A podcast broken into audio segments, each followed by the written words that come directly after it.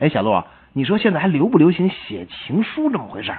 当然不流行了，现在什么时代了？网络、花儿店、酒吧比比皆是啊，还写什么情书啊？怪不得了，我知道我的初恋为什么失败的缘故了。为什么？两年内，我连续写了七百多封情书给我心爱的女友，结果女友终于宣布要结婚了，新郎就是你不给他送这些信的邮差。啊，听说尊夫人生了双胞胎呢，哎是男的还是女的？让我想想看哈，好像是一个男的，另一个是女的，不过又好像正好相反。正好相反啊，那不也一样吗？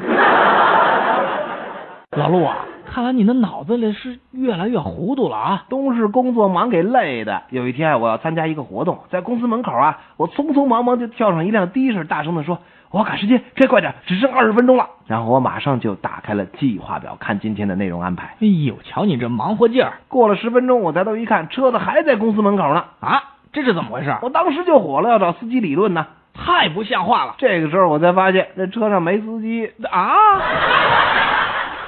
你不是说我开车技术差吗？